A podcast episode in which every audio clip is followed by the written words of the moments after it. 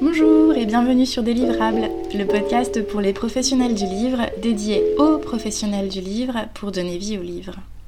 Aujourd'hui, j'aimerais parler d'une question un peu existentielle en ce moment. Comment continuer d'avancer dans le secteur du livre quand tout est incertain? 2020 m'a personnellement fait l'effet d'un TGV qui ne s'arrête pas en gare. Le souffle coupé, l'impression d'avoir raté plusieurs wagons et d'être aspiré par le temps qui passe. En somme, histoire de revenir sur la problématique du temps déjà évoquée dans l'épisode 1 de ce podcast, histoire de revenir sur l'importance de préparer la vie du livre, l'effet homme pressé du professionnel du livre, mais décuplé. Une première piste est de partir des faits et des informations existantes pour piloter l'activité.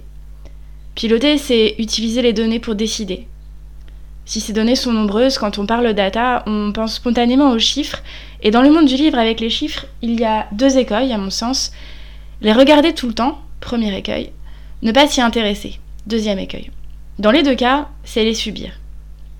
Quel manager, directeur éditorial, commercial ou directeur de maison d'édition n'a pas déjà regardé les chiffres bruts comme une boule de cristal en espérant en tirer des réponses immédiates pour l'avenir? A l'inverse, lequel ne s'est pas dit ces chiffres de la concurrence sont mauvais. Allons-y quand même, mon concept est différent. Je suis tombée dans les deux travers. Je suis tombée à pieds joints dans la rafale de photographies de chiffres de vente mises en place, sorties caisse, comme si le fait de les regarder souvent allait les faire bouger plus vite par une quelconque force télépathique, que je sois au bureau ou à des milliers de kilomètres. Inversement, prise dans une jolie série de questions très opérationnelles, des contenus à peaufiner, des outils à préparer, j'ai parfois arrêté de regarder des données pendant une période un peu trop longue. Mais une donnée brute, même chiffrée, n'a aucun sens hors contexte. Regardons par exemple l'évolution du marché du livre en 2020. Moins 2,7% versus 2019, c'est bien ou c'est pas bien? Personnellement, je ne peux pas répondre. C'est bien par rapport à quoi? Par rapport à la Grande-Bretagne et l'Irlande, ça semble faible. Par rapport à l'an dernier, ce n'est peut-être pas si mal. Par rapport à ce que l'on aurait pu espérer en janvier, c'est décevant. Et par rapport au mois d'avril, c'est inespéré.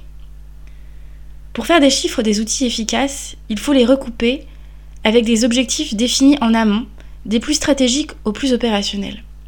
Pour la vue d'ensemble d'abord, il est important de se poser des questions pour répondre à un objectif. Qu'est-ce qui me permet de bien contextualiser la donnée? Est-ce évaluer une situation par rapport au budget? Est-ce évaluer une situation par rapport à l'an dernier? Est-ce évaluer une situation par rapport au marché et à la concurrence? Concernant le marché, l'équipe GFK L'équipe du livre GFK nous a encore livré la semaine dernière, début février 2021, des informations fraîches et utiles pour dresser un premier bilan 2020 du marché du livre. Le marché résiste globalement bien, mieux que les autres biens culturels, portés par une partie du fond, le grand format, les hypermarchés, la librairie ou des nouveautés qui performent mieux que d'habitude. On a confirmation également des signaux faibles autour du livre audio et numérique, des habitudes d'achat, que ce soit sur le panier moyen ou plus globalement la projection par les acheteurs eux-mêmes de leurs habitudes d'achat 2021. L'occasion aussi de dresser, sur la base des meilleures ventes, des tendances plus qualitatives qui ont marqué cette année atypique avec des ouvrages qui permettent, pour citer Paul-Antoine Janton, de répondre aux besoins essentiels auxquels le livre sait répondre. Maintenant, pour gérer l'activité quotidienne, il est important de se poser des questions pour répondre à un autre objectif. Dans quel sens est-ce que je veux orienter mon action? Est-ce, première option, pour piloter les stocks? Ou est-ce pour optimiser ma communication sur les points de vente? Ou est-ce encore pour augmenter les mises en place? Ou est-ce pour augmenter l'écoulement?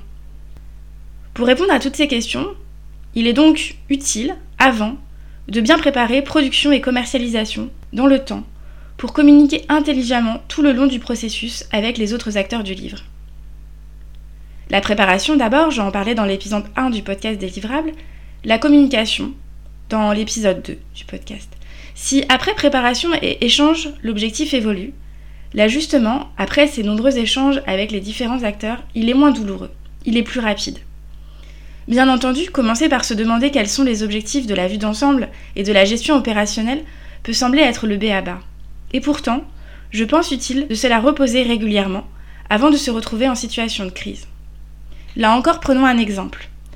Si un éditeur réfléchit à la rentabilité d'un ouvrage au prisme de son CEP et du chiffre d'affaires en prix public hors taxe, on écarte la question des coûts de stock, de diffusion, de distribution plus largement. Le jour où des coûts annexes à la maison d'édition viennent à augmenter, que ce soit chez le diffuseur, le distributeur, des postes éditoriaux externalisés. On croit faussement que la rentabilité du catalogue est bonne. Prenons maintenant un exemple en situation de crise.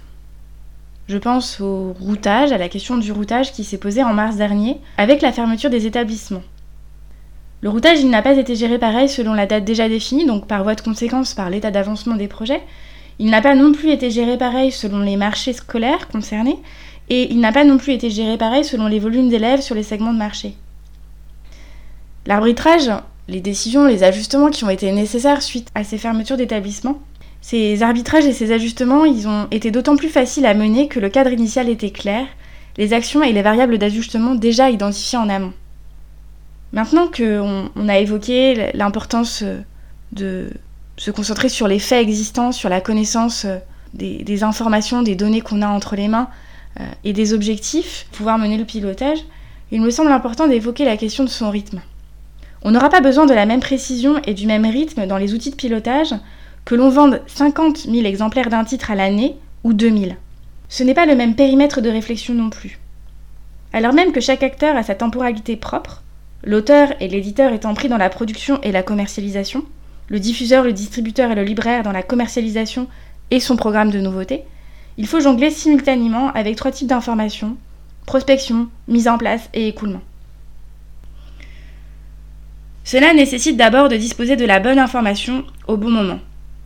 Il faut pour cela mettre en place des outils de pilotage efficaces à même de fournir l'information souhaitée. Il faut souvent aussi agir sans avoir toute l'information souhaitée, accepter d'avoir des outils permettant une décision rapide et imparfaite, mais garantissant des ajustements précis, sans précipitation. Comment, selon moi? Par les essais, répéter, ajuster, jusqu'à trouver la bonne solution. Et ça m'amène à un deuxième élément très important une fois les données et les informations du passé bien établies. Un autre élément très important est le test. Edgar Morin dit dans son ouvrage La Voix Les analphabètes du XXIe siècle ne seront pas ceux qui ne peuvent lire ni écrire, mais ceux qui ne peuvent apprendre, désapprendre et réapprendre. Je crois qu'il ne pouvait pas mieux résumer l'importance d'apprendre en continu, de persévérer, essayer, échouer et recommencer. Disposer de la bonne information au bon moment ne suffit pas à décider. Il faut accepter que toute décision est imparfaite. C'est certainement l'exercice le plus difficile quand on a conscience qu'il manque des éléments pour éviter les zones d'ombre. Certainement parce que l'on croit souvent qu'une décision est parfaitement bonne ou totalement mauvaise. Certainement parce que aussi, parfois, devant l'ampleur de l'enjeu, on pense que l'essai n'est pas permis et que la moindre erreur sera fatale. Notez bien que chaque pas permet d'avancer et que le meilleur moyen de faire du surplace est de ne rien faire. Ce n'est pourtant pas pour rien si quand je parle de maîtriser son temps depuis euh, les deux premiers épisodes euh, qui, qui, ont lancé ce podcast, ce n'est pas pour rien si quand je parle de maîtriser son temps de préparation dans le secteur du livre, je ne commence pas par parler d'essai, mais finis sur ce point.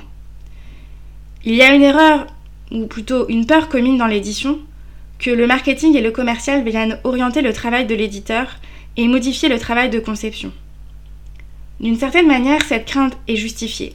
Un test de projet peut amener à revoir le concept éditorial.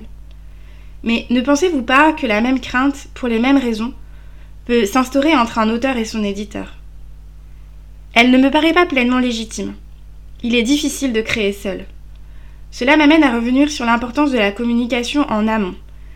Si l'on considère qu'auteur et éditeur s'intéressent à la vie du livre et que diffuseurs, distributeurs s'intéressent d'abord à leur présence, ne faut-il pas s'interroger ensemble sur les moyens efficaces pour transformer un ouvrage à apparaître en ouvrage visible et considérer que le but de l'ensemble des acteurs est de faire vivre le livre en assurant le plus longtemps possible une rencontre avec le lecteur? Parfois, cela amène à reporter un projet. Je pense à cet ouvrage mené par un groupe d'auteurs il y a quelques années.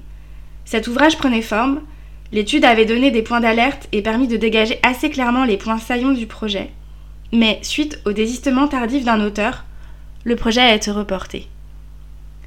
Je pense aussi au pari fou que l'on a déjà fait, et ça m'est arrivé dans plusieurs structures, organiser un événement important en moins de trois mois et réussir à mobiliser du monde après de nombreux doutes. Pour conclure, je dirais que travailler dans l'édition et dans le monde du livre plus largement, et piloter son activité, c'est un peu comme au rugby. Tous les essais ne sont pas 100% gagnants, certains ne sont pas transformés, mais ils sont tous payants. Avec des livrables, le podcast dédié aux professionnels du livre, je vous partage mes réflexions pour donner vie au livre. Je vous donne donc rendez-vous chaque semaine, dans les semaines et mois qui viennent, tous les jeudis, pour parler cycle de vie du livre, questions, transmissions et réponses dédiées, pour que vivent les livres dans toute leur diversité. Lire, écouter, parler et échanger. Je vous parlerai de situations concrètes et des livrables que j'ai dû assurer. Vous pouvez dès à présent retrouver les trois premiers épisodes. À chaque fois, vous trouverez sur le site www.délivrable.com des notes de l'épisode. Et n'hésitez pas à me poser des questions en commentaire. J'ai prévu des épisodes pour y répondre. Vous pouvez dès aujourd'hui vous abonner sur le podcast Délivrable sur iTunes et suivre son actualité sur Instagram et LinkedIn sous l'identifiant Délivrable sans et, attention. Et surtout, n'hésitez pas à partager ce podcast à vos collègues si vous pensez qu'ils peuvent leur être utiles. À bientôt